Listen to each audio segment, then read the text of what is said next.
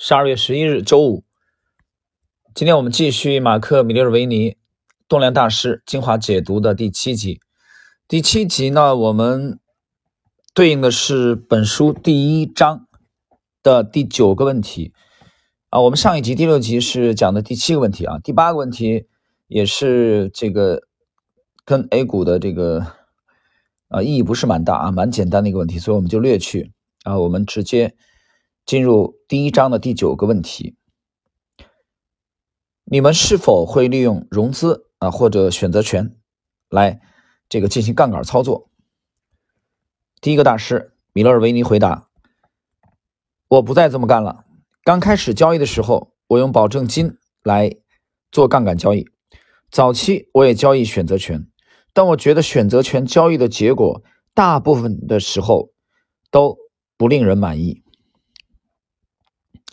第二位，David Ryan，我很少交易选择权，我不喜欢时间耗损。如果股票价格维持平盘，时间会侵蚀选择权的价值啊，以至于合约到期的时候呢，一分钱都不值。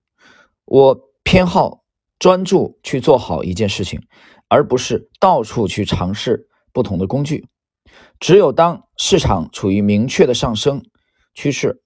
而且波动不大的时候，我才会操作杠杆啊，就是才会考虑加杠杆。尽管如此，只有当我持有的这个这个持仓啊都表现的不错的时候，我才会考虑去做融资交易啊，就才考虑加杠杆。所以戴维瑞恩很慎重啊，很慎重。那么最慎重的是米勒尔维尼，他不碰了，他已经不碰了。他早期这么干过，但是效果不好啊。两位大师了，我们看第三位丹赞格。我偶尔会做保证金交易，一年当中或许会有某个时候，我发现某一只股票适合来这个买进买权的合约。不论是保证金或者选择权，都必须在对的时机遇上对的股票，否则你可能会亏得很惨。我经常讲，一直到我停止交易选择权，呃，或者换一种说法，就是一直到我停止去玩选择权。我才终于真正从市场赚钱。那么，初学者特别偏爱选择权，所以他们永远是初学者。啊，这话讲的很有意思啊。所以已经三位了啊，这简单的一个问题，三位大师的观点其实区别不大啊，都对选择权啊、杠杆都表示很慎重啊。我们来看最后一位，马克里奇二世。当我已经成功的处在盈利的状态的时候，而且资金已全部投入，只有在这种情况下，我才会融资。啊，这个观点和 Darren 类似啊，就是整个持仓的盈利很顺利。如果我已经投入了所有资金，而一切进行的很顺利，我想利用赚取的利润买进更多的股票，这个时候我就会做融资交易，我会做金字塔加码。不过，只有在持仓已获利的情况下才会考虑。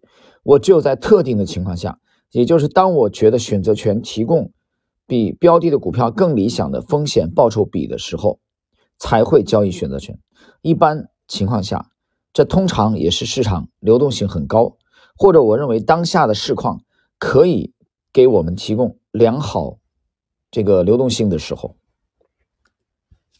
所以，我们整个看一下啊，四位大师的观点区别不是蛮大的啊。最后一位小马克里奇的意思是，也是讲他的这个持仓要获利，而且他想这个对这个比较大大把握的情况下啊，就是说对现在获利还不满意，这种情况他才考虑加杠杆。那么，但三个讲的是偶尔啊用保证金加杠杆，米勒维尼直接说我不我不这么玩了，杠杆不碰了。啊，因为早年吃亏了，我觉得不好玩。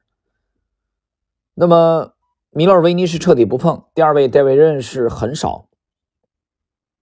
啊，那么但三个是偶尔。相对而言，四位大师当中最年轻的小马克里奇啊，比这三位相对来说啊，他从这个我们从他的这个回答当中看到啊，他有的时候会尝试的，所以。前三位大师都特别的偏谨慎，那么就个人投资者，就是中国的散户而言啊，这个其实很多人对这个是很热衷的啊，对杠杆。但是我觉得跟大家提个醒吧，这事儿能不能干？呃，怎么说呢？有一种说法嘛，叫什么？搏一搏，什么单车变摩托，是吧？这个人生能有几回搏啊？我们在深圳那个时候，二十年前在深圳去唱歌啊，经常去唱粤语歌嘛，也有也有几位潮汕的朋友唱那个闽南闽南语的啊，唱闽南语的歌，有一首歌很很红了，红了几十年，现在你去广东还能听到，叫“爱拼才会赢”。对不对？你搏你不搏一把怎么行呢？但这句话其实非常害人的啊！这是我觉得这能把很多人害得很惨的一句话。呃，经常有人有借口说，我资金那么小，比如说我账户只有两万的资金，我不用杠杆，我什么时候才能成功呢？这是一句听起来我觉得最似是而非的残害散户的啊这句话。所以在这个指导之下呢，他他们用这个方法去加杠杆也好，去甚至做场外的、做非法的、灰色的这种交易的也好，最后呢血本无归，对吧？他想我我这两万我放这五十倍的杠杆，呃，零五年我在上海接触过，呃，在在这个乌镇路啊，接近人民广场的这个位置，亚亚洲商务中心啊这里，那么公司呢有位同事，上海本地人，姓张。啊，那小伙子当时我们交流，他就在做外汇保证金。后来，大概从我我们聊起来这个事情啊，那就是零五年牛市的时候，零五年牛市刚开始的时候，六七月份的时候，我们聊这个，因为还是夏天嘛。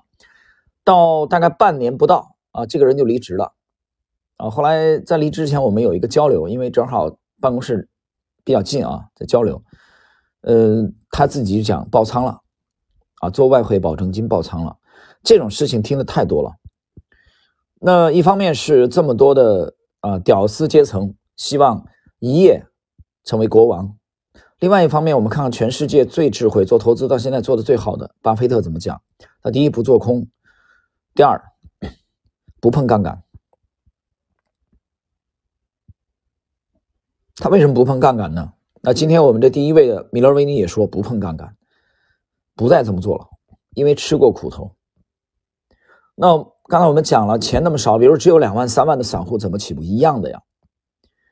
你只有依靠复利，每年稳定的滚雪球一样的把你的资金滚大，而不是拿着你账户里唯一的两三万去赌。